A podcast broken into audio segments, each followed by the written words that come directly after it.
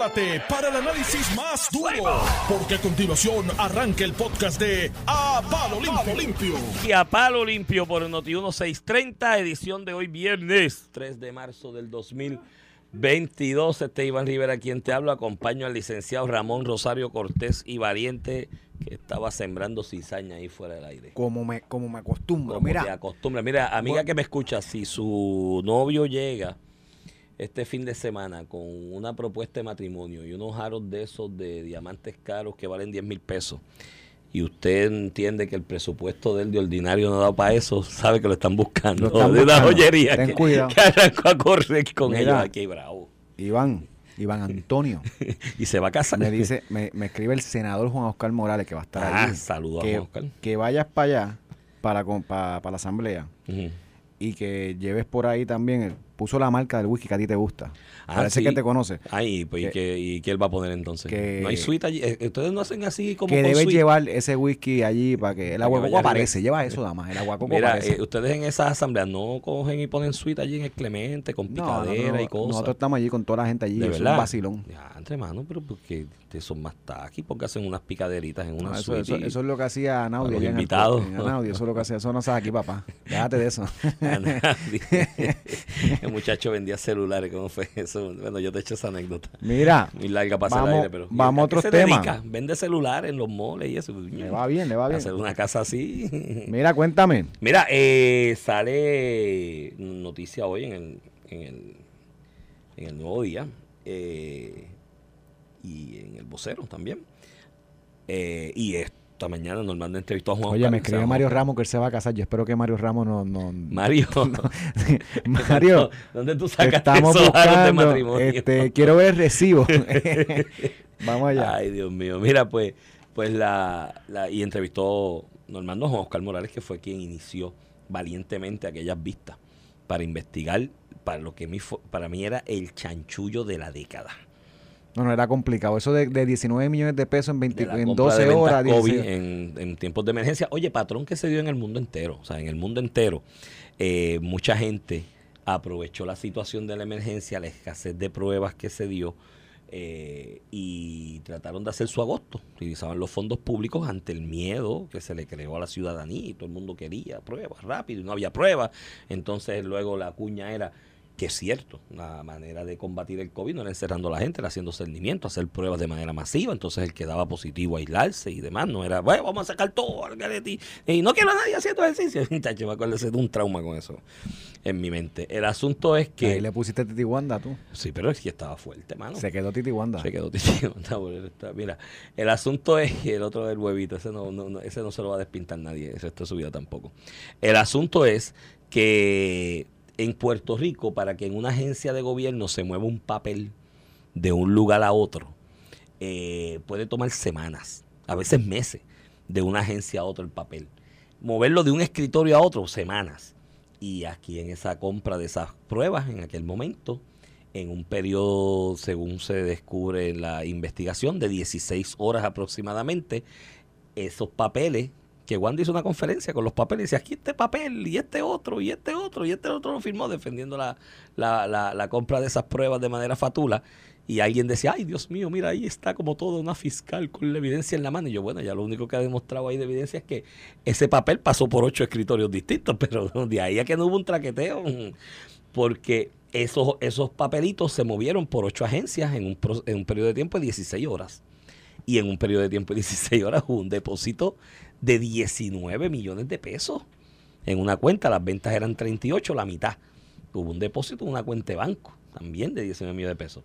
Eso, mi hermano, es un chanchullo y un traqueteo en cualquier liga que usted lo mire en el gobierno de Puerto Rico, porque no hay forma que eso pase con lo que es el trámite ordinario de las agencias de gobierno aquí. Entonces, ahí se hicieron unas investigaciones, unas vistas, que las dirigió el senador Juan Oscar Morales, hoy senador de San Juan, en aquel momento representante del Distrito T, muy valiente porque allí fue gente a meterle presión de que no, que no investigara, eh, con la mala suerte para Wanda y la gente que estaba alrededor de Wanda en ese asunto, de que ella misma tenía a todo el mundo encerrado en la casa y uno estaba aburrido. ¿Y cuál era la novela por la tarde? Para uno entretenerse en la casa. Ver las Las vistas. vistas de Juan y todo el mundo ahí comentándolas y demás. Y de esas vistas ciertamente se reflejaron unos delitos como de falsificación, falsedad ideológica. Bueno, ahí hubo admisión de que hubo unas declaraciones juradas que se tomaron sin tener al de Juan declarante. Maldonado. Ahí De se que- fue a pique su, su licencia de notario y de abogado, porque un notario tiene el deber de que quien se alega firmó Oye. la declaración jurada lo haga al frente Y el trámite de la orden de compra, de las propuestas, de todo eso, Y se, se probó que no, que no fue como se supone que sea. Y él, La alegación de que Fortaleza nunca llamó termi- terminó desmentida. De Fortaleza sí llamaron al Departamento de Salud para comprar así, estas pruebas. Para llamar esas pruebas, eh, allí fue, me acuerdo, el que era subsecretario de la gobernación en ese momento, o secretario de la gobernación. Era secretario, Secretario de la Gobernación. Antonio, Antonio Pavo. algo. Antonio Pavón, el Antonio. No me acuerdo, yo soy malísimo para los nombres, pero sí sé que llegó el señor y su testimonio ante Juan Oscar fue que él no supervisaba a nadie. él era secretario de la gobernación, pero cuando le preguntaban por alguien decía, Pero, no, eso pero ¿sabes nadie qué? supervisa. ¿Sabes qué? No, eso nadie... de lo lo- que de lo que y yo te, conozco personas que trabajaron en la administración en Fortaleza con Wanda Vázquez en la práctica era así era un era una persona que no intervenía con nada eh, eso, era la, la subsecretaria y otro Él funcionario no sabía nada, cercano nadie respondía a nadie. que tenían más injerencia digo y, tú, le- y tú le escuchabas a él hablar y tú sabías que no, Hubo- no era la persona más Hubo unos emails y demás y comunicación, entonces nadie los leyó. Esos emails todo el mundo le daba forward para adelante y nadie los leía. No, yo no lo leí, yo le daba forward. Ganarse ese sueldo para el forward, eso. Porque y yo nunca me entero de una plaza de esas, de ir y darle forward a los emails y ganar 100 mil pesos. Pero el asunto es que todo eso conllevó al final del camino con unas imputaciones de delito a- o, o señalamientos de posible comisión de delito a este abogado Juan Maldonado y al otro que era socio de él de apellido Vix, creo que era. El nombre de él, con la particularidad que esto se refiere a justicia y de justicia los refieren a ellos dos al FEI. al no, lo que pasa es que refieren al fe, es que Es que el, referido a FEI. justicia es para toda la investigación, es el referido de toda la y investigación. hubo personas que después el FEI decidió no tramitar procesos cr- criminalmente que eran funcionarios de gobierno. Exacto. Y aquí me, ya- déjame hacer ese, después de lo que pasó con Nixon en Estados Unidos, eh, que se le hacía imputaciones al presidente, se decidió crear que cuando fueran ciertas personas en el gobierno, eh, tú crearas una investigación paralela, que no fuera el secretario de justicia de Nixon, del Porque puede tener presidente. amarrado porque es parte no, no, de la administración. dedo amarrado, no. Mírate lo que hizo Wanda Vázquez con la secretaria de justicia en su administración cuando eh, iba a investigar, la que iba a referir al FEI, la votó.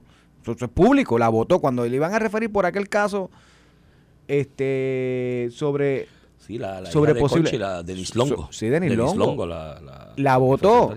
Y tú lo que quieres es evi- evitar No, y cuando y Denis dejó los- el trámite de los papeles para que llegara el panel del FEI y cuando llegaron al panel del FEI en lo el lobby, recogieron, para atrás, para atrás. sí. Entonces, ay, para, Dios mío. para permitir que se pueda investigar a ciertos funcionarios, legisladores, alcaldes, secretarios, al gobernador, unos ayudantes, unos asesores especiales en Fortaleza, se creó en Puerto Rico bajo Hernández Colón, copiando lo que pasó en los Estados Unidos con, después de Nixon, la- el panel de los- del fiscal especial independiente, que son unos ex jueces que tramitan los casos cuando son ciertos funcionarios, eh, mientras están en su puesto y por cuatro años luego.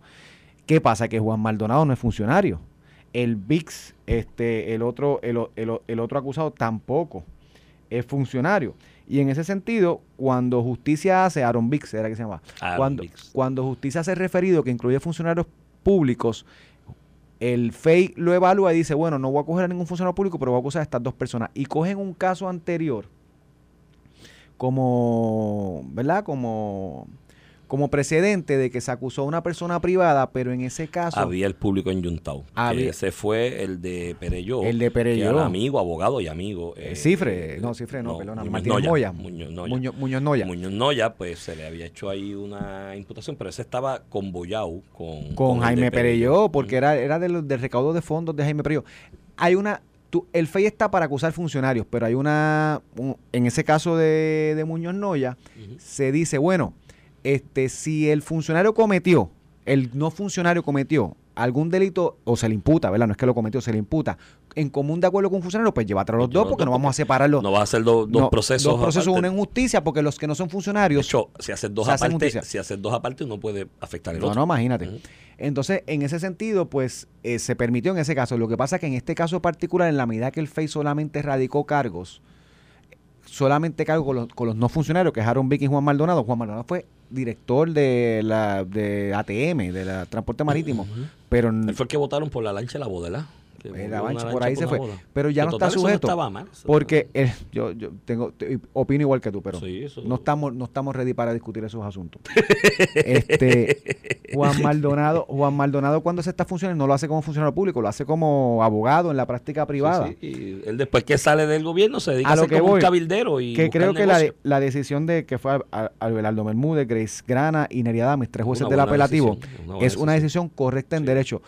Eh, le dice al FEI que no, que este caso es distinto al de Muñoz. Noya y Jaime Pereyó, porque allá se, se- era un complot o se imputaba un Se complot. imputaba, porque Se después imputa- tampoco se demostró. Tampoco, En bueno, en el caso caso de Jaime Noya- Pereyó sí. Jaime hizo una alegación, Muñoz no ya eso se, se, se no cayó en llegó el camino. vista preliminar. se cayó que. en el camino.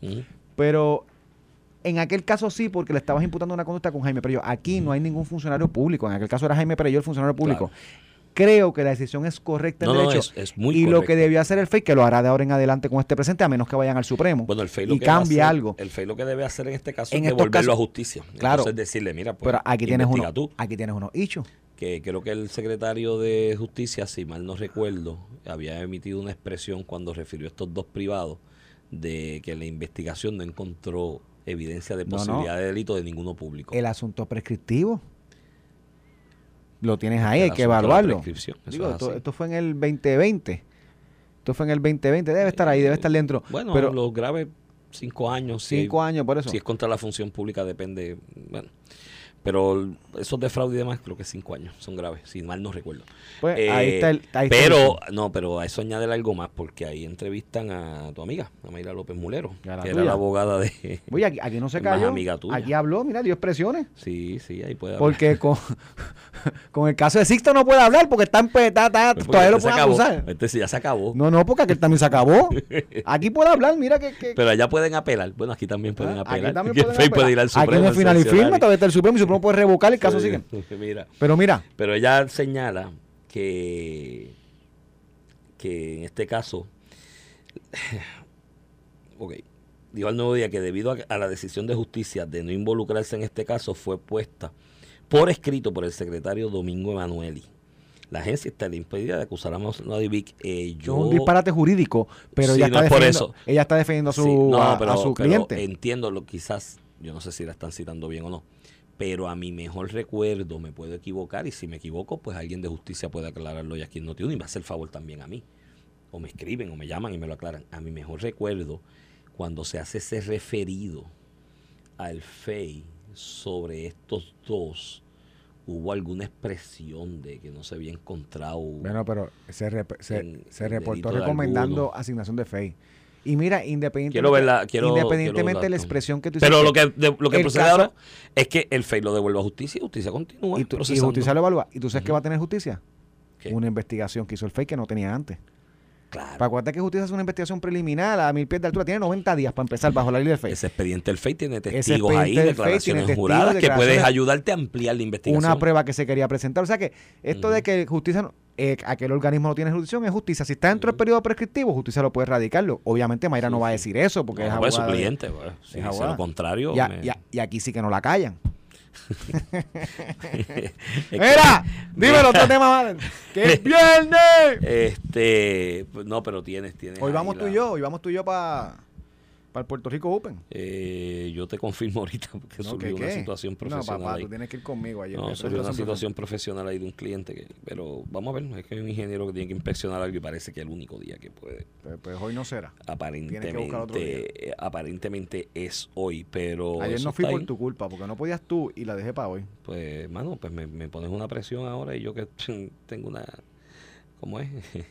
Unas ganas de faltar. Mira, este, tenía otra aquí, otra noticia, ahora la estoy buscando. No se me es que a mí se me pierden así cuando la, cuando las necesito. Este, ah, el aumento de salario de los, de los, no, me perdóname, esta era la otra que quería. Esto, esto para mí es una atrocidad y una barbaridad.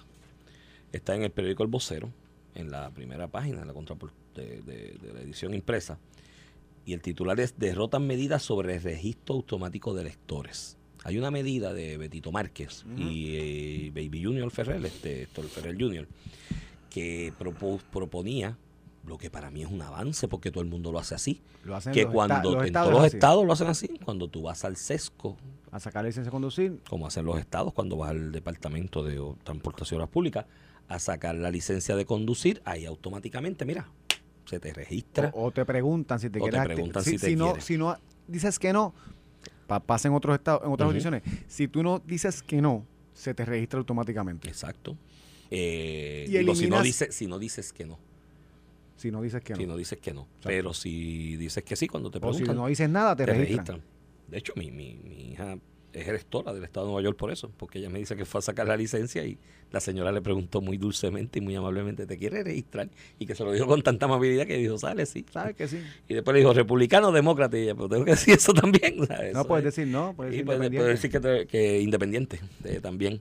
Eh, el asunto es que esa propuesta para mí es una medida razonable, es una medida que promueve la democracia y Oye, ¿cómo porque ser- entre mayor cantidad tenga acceso a ese registro electoral, a lo mejor hoy tú decides que no vas a votar, pero pasan eventos en el país que dos días antes de las elecciones más- te motivan a votar es más democrático? es más democrático, eh, haces uso de la tecnología, alivianas los procesos. Eso, ya, y ya tú no necesitas la tarjeta electoral para votar. Digo, no, que lo puedes votar si con la misma licencia. Si eres, registro, si eres elector hábil, puedes votar con tu Puedes licencia votar con tu licencia de conducir. O sea, que para mí es una medida de avanzada y tengo que felicitar a Betito y a Héctor Junior porque creo que es una buena idea, una buena medida. Si todo el Estado lo hace así y democratizas el asunto. No estás en la vaina esta que, que si tienes que ir a la JIP, hacer la fila, lo que sea, la cuestión. Digo, hoy se registran de dos maneras. O usted va a la HIP y hace fila, algunas veces hay fila, otras veces no, algunas veces están vacías. Tienes que, y ahora se están consolidando las HIPs, o sea que hay menos. O la Comisión Estatal de Elecciones, que tiene una división para esto, va a las escuelas.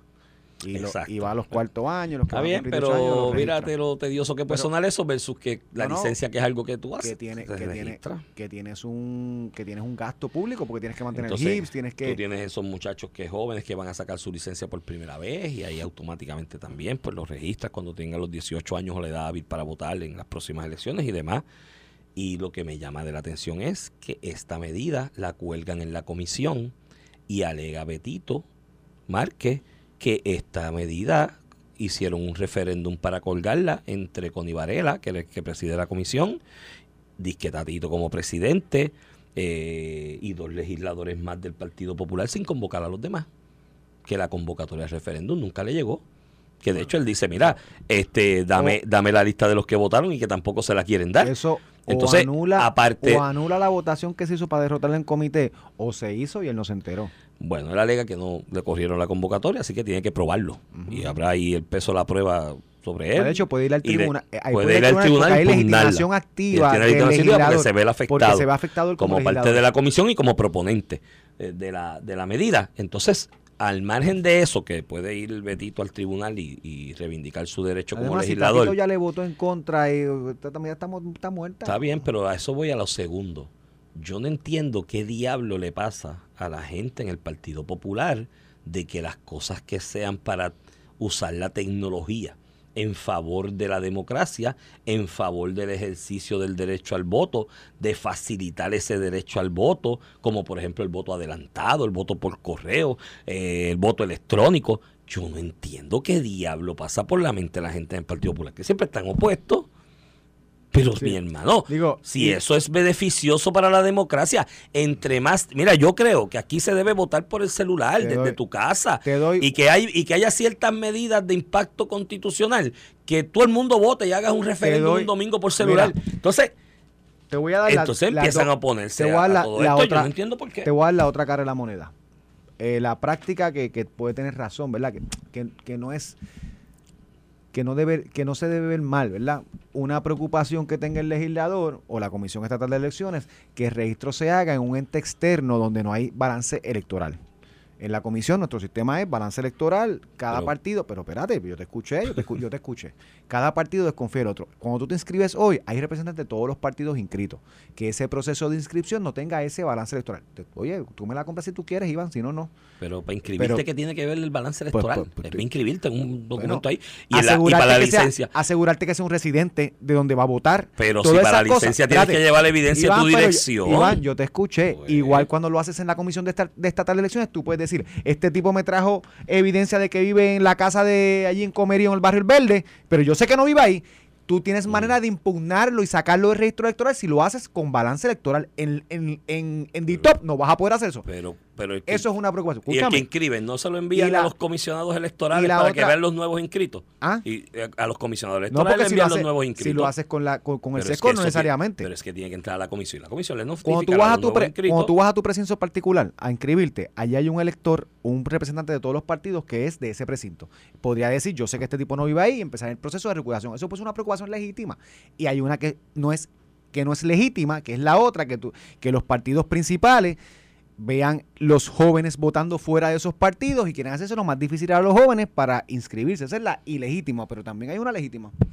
Bueno, yo a mí no, el asunto de es muy fácil que el lector que me envíe el sesco como que se inscribió ahí, se le envíe la, la notificación del lector nuevo inscrito a cada comisionado electoral y que hagan lo que siempre se ha hecho, corroborarlo de que efectivamente esa persona vive ahí, porque para eso es que tú tienes una estructura electoral. Y mira, fulano del barrio tal está ahí, y tu gente de la, de, del aparato político a nivel de barrio, a nivel de precinto, pues lo corrobora. Y se da certeza de eso, eso siempre se ha hecho. Para eso eran las recusaciones. Con las recusaciones que no vive ahí, lo saco, eso el mecanismo está ahí. Ah, que hay vagancia. Lo, puede hacer en la inscripción Que hay también. vagancia, que hay vagancia de los contigo. partidos en esto. Y yo creo que hay algo también de que tú no quieres, el Partido Popular, por ejemplo, que tiene electores ya inscritos, que han perdido la juventud, que está en Victoria Ciudadana, tampoco quiere hacerse la más fácil al otro partido. También pero hay eso es antidemocrático. Esa es ilegítima. Exacto. Mira, Iván, buen fin de semana. Bueno, escuchamos. Esto fue el podcast de Palo Limpio de Noti1630. Dale play a tu podcast favorito a través de Apple Podcasts, Spotify, Google Podcasts, Stitcher y notiuno.com.